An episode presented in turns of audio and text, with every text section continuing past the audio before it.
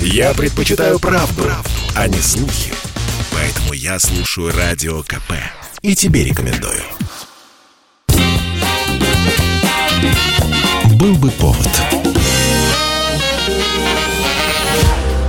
Здравствуйте, я Михаил Антонов, и эта программа «Был бы повод». 11 ноября на календаре рассказ о событиях, которые происходили в этот день, но в разные годы, ждет вас сегодняшней передачи. 1837 год, 11 ноября, первая железная дорога появляется в Российской империи. Открывают движение между Санкт-Петербургом и Царским селом. Строительством дороги руководит чешский инженер, профессор Венского политехнического института Франц фон Герснер. За два года до этих событий ему удается добиться встречи с российским императором Николаем I и убедить монарха в пользе железных дорог, которые позволяли быстро быстро перебрасывать войска. 1 мая 1836 года начинается строительство железной дороги от Павловска. Герстнер решает расширить колею между рельсами. Наша дорога на несколько сантиметров шире европейской. В июле уже была готова платформа под навесом для приезжающих и заложен фундамент здания гостиницы. 10 сентября начинают строить вокзалы, паровозное депо, а в это время все происходит укладка рельсов. К 30 сентября рельсы уложили на расстоянии 22 верст. В конце сентября провели пробные поездки, всего лишь несколько вагонов, на конной тяге от платформы в Павловске до Царского села. Паровоз, который должен возить по этой железной дороге всех желающих, доставляют в разобранном виде из Англии. Его специально купили у фирмы Стефансона. В составе поезда вагоны четырех классов. Самый комфортабельный из них – «Берлин». Это вагон с скрытым кузовом и мягкими сидениями для восьми человек.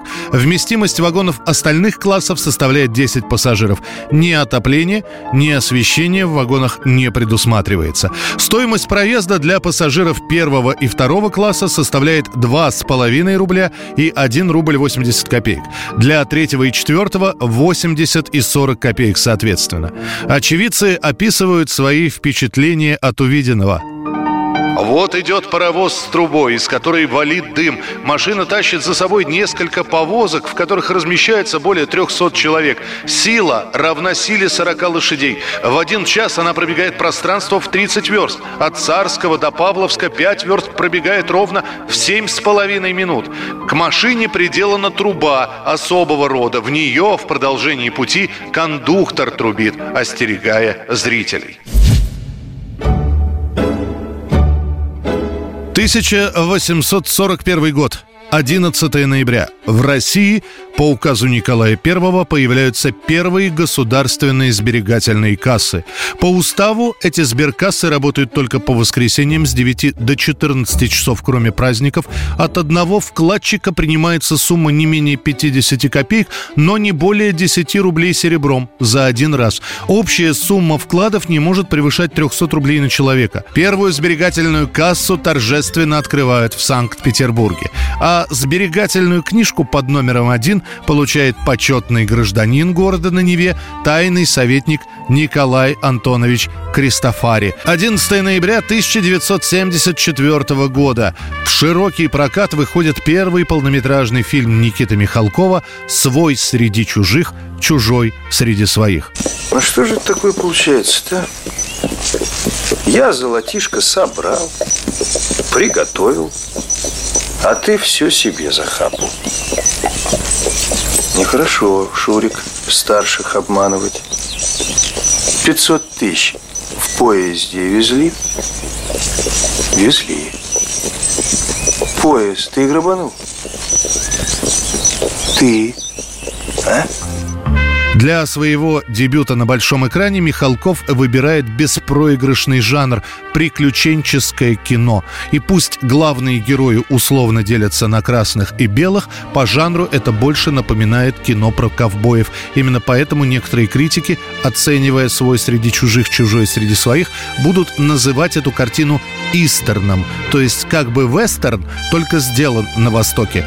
На главные и второстепенные роли 29-летний режиссер берет своих друзей Райкина, Шакурова, Кайдановского и Богатырева.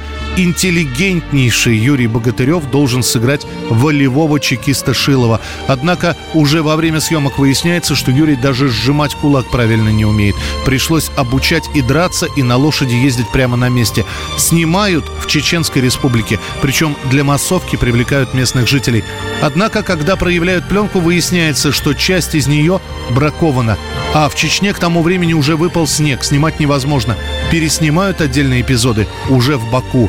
Во время съемок заодно отыграли и свадьбу. Никита Михалков прямо на площадке делает предложение манекенщице Татьяне Шигаевой. Молодоженов расписывают в ЗАГСе Грозного. Ну зачем тебе это надо? Ну скажи мне, я хочу знать. Ну скажи, зачем тебе это надо? Ну принесешь. Ну, ну принесешь ты это золото. Ну и что? Но они же тебя за это же золото и расстреляют, понимаешь?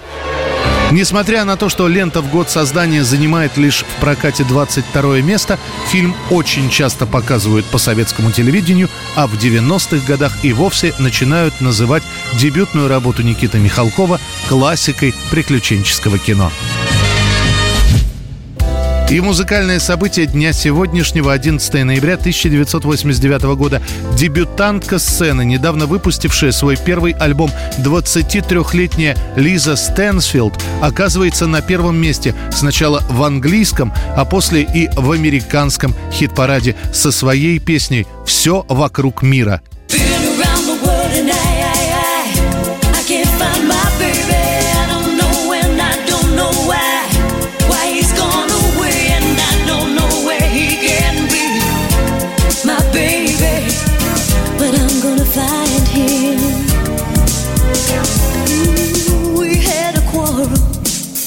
and I let myself go. I said so many 1918 года именно в этот день закончилась Первая мировая война. Россия из этой войны вышла еще в марте 18-го, подписав сепаратный мирный договор, который вошел в историю как Брестский мир. На первом этапе недавно пришедшие к власти большевики, впервые вступив в международные переговоры, пытались склонить правительство стран Антанты к заключению всеобщего мира, основанного на принципе без аннексии и контрибуций. И даже получили формальное согласие центральных держав с таким подходом. На втором этапе советская сторона стремилась к затягиванию переговоров, используя их для ведения агитации за общемировую революцию, тогда как власти Германской империи потребовали признать их право на оккупацию территорий Польши, части Прибалтики и Белоруссии. 10 февраля после заключения центральными державами отдельного договора с представителями Украинской Центральной Рады советская делегация во главе с Львом Троцким заявила о прекращении войны одновременно об отказе заключения заключения мира. Тактика такая называлась «ни войны, ни мира».